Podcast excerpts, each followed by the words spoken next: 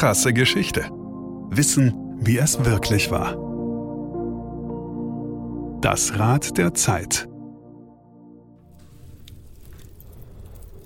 Karl sitzt in seiner Kammer im badischen Schwetzingen nahe Heidelberg.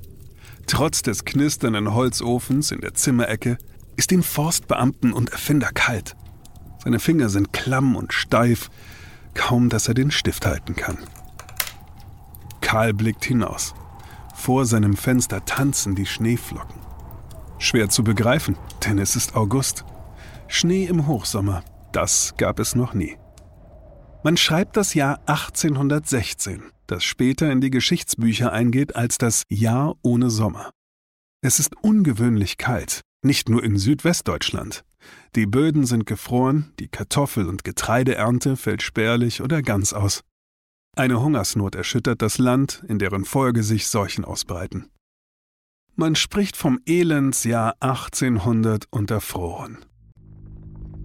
Über ein Jahr zuvor war am anderen Ende der Welt, auf einer indonesischen Insel, ein Vulkan explodiert, der Tambora. Ein Ausbruch von solcher Wucht, dass der Knall noch über 2000 Kilometer entfernt zu hören war. Die Druckwelle war sogar noch in Deutschland zu spüren. Eine Eruption 170.000 Mal stärker als die der Hiroshima-Atombombe. Aber Millionen Tonnen Staub und Asche werden kilometerweit hoch in die Atmosphäre geschleudert und breiten sich dort als dichter dunkler Schleier in den nächsten Monaten über den gesamten Globus aus. Ein Jahr später ist der Himmel überall auf der Welt noch immer verdunkelt. Kaum ein wärmender Sonnenstrahl durchdringt die dicke Schicht. Im grauen Zwielicht sinken die Temperaturen. Viele Pflanzen und Tiere gehen ein. Es fehlt an Nahrung für die Menschen und es fehlt Futter für das Vieh. Unzählige verhungern. In ihrer Not schlachten viele sogar die Pferde, um damit sich und ihre Familie zu ernähren.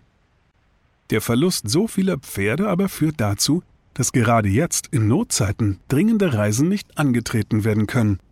Ohne Pferde keine Kutsche. Ohne Kutsche keine Reise.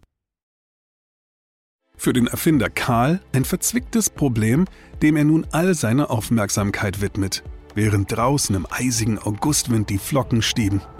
Bereits drei Jahre früher hatte er einen Wagen ohne Pferde ersonnen. Ein vierrädriges Ungetüm, das über eine Tretmühle von Menschenkraft angetrieben werden sollte und sich in der Praxis als reichlich unpraktisch entpuppte. Seine neue Erfindung sollte leichter und billiger sein. Und Karl hat einen Geistesblitz. Ein einspuriges Gefährt. Das ist es. Statt wie bei der Kutsche zwei Räderpaare nebeneinander anzuordnen, bringt er nun zwei Räder hintereinander an einer Holzstange an.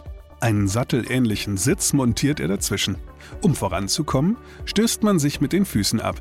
Die vordere Achse ist lenkbar. Es ist wie Laufen im Sitzen. Seine Laufmaschine ist geboren. Am 12. Juni 1817 unternimmt Karl die erste Fahrt von Mannheim nach Schwetzingen und zurück. Eine Stunde benötigt er für die rund 14 Kilometer. Um ein Mehrfaches schneller als die Pferdekutsche ist er damit. Schnell verbreitet sich Karl von Dreis Erfindung, die Dreisine, die Reisen ohne Pferde ermöglichte, in ganz Europa und wird seither ständig weiterentwickelt.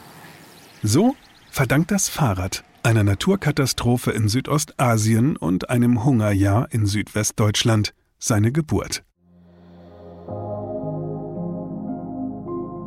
Krasse Geschichte ist eine Produktion von Krane und Rabe im Auftrag von RTL Plus Musik. Autor Christoph Azone. Gesprochen von Markus Krane. Produktion, Redaktion und Regie Christoph Azone, Denise Köppen, Katrin Rath, Ina Wagler, Sabrina Gottschild-Vetter und Markus Krane. Ton und Schnitt Benjamin Sammer, Lukas Wieland, Jean Leclerc, Axel Rabe und Markus Krane. Falls es euch gefallen hat und ihr keine weiteren Folgen verpassen wollt, freuen wir uns, wenn ihr diesen Podcast abonniert und weiterempfehlt. Danke fürs Zuhören. Bis zum nächsten Mal.